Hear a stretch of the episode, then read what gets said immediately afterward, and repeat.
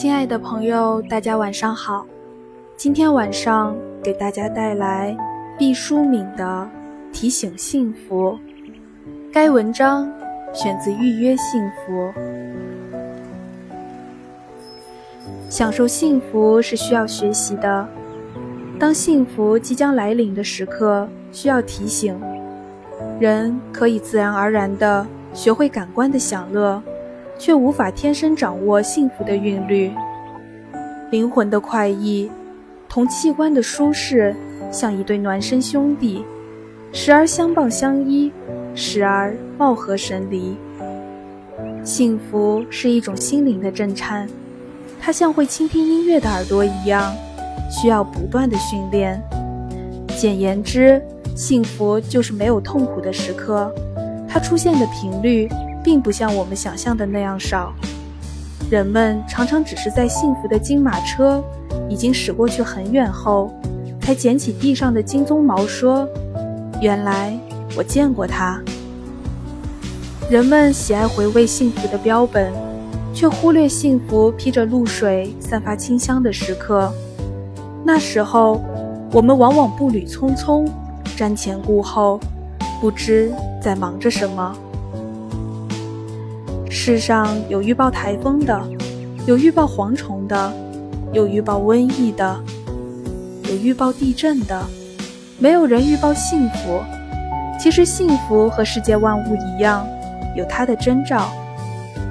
幸福常常是朦胧的，很有节制的向我们喷洒甘霖。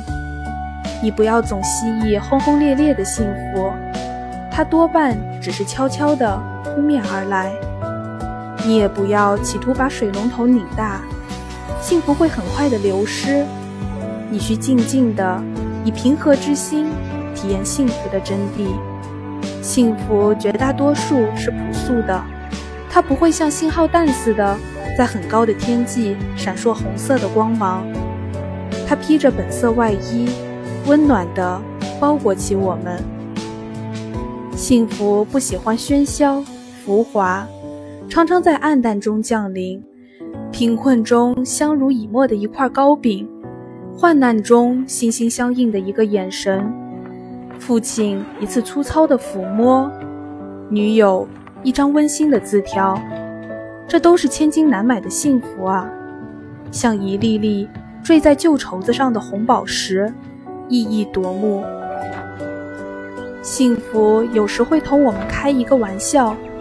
乔装打扮而来，机遇、友情、成功、团圆，他们都酷似幸福，但是他们并不等同于幸福。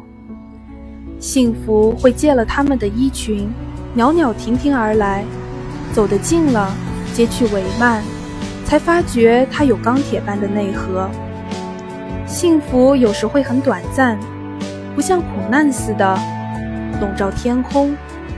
如果把人生的苦难和幸福分至天平两端，苦难体积庞大，幸福可能只是一块小小的矿石。但指针一定要向幸福这一侧倾斜，因为它是生命的黄金。幸福有梯形的切面，它可以扩大，也可以缩小，就看。你是否珍惜，亲爱的朋友？今天晚上文章就读到这里，愿大家晚安。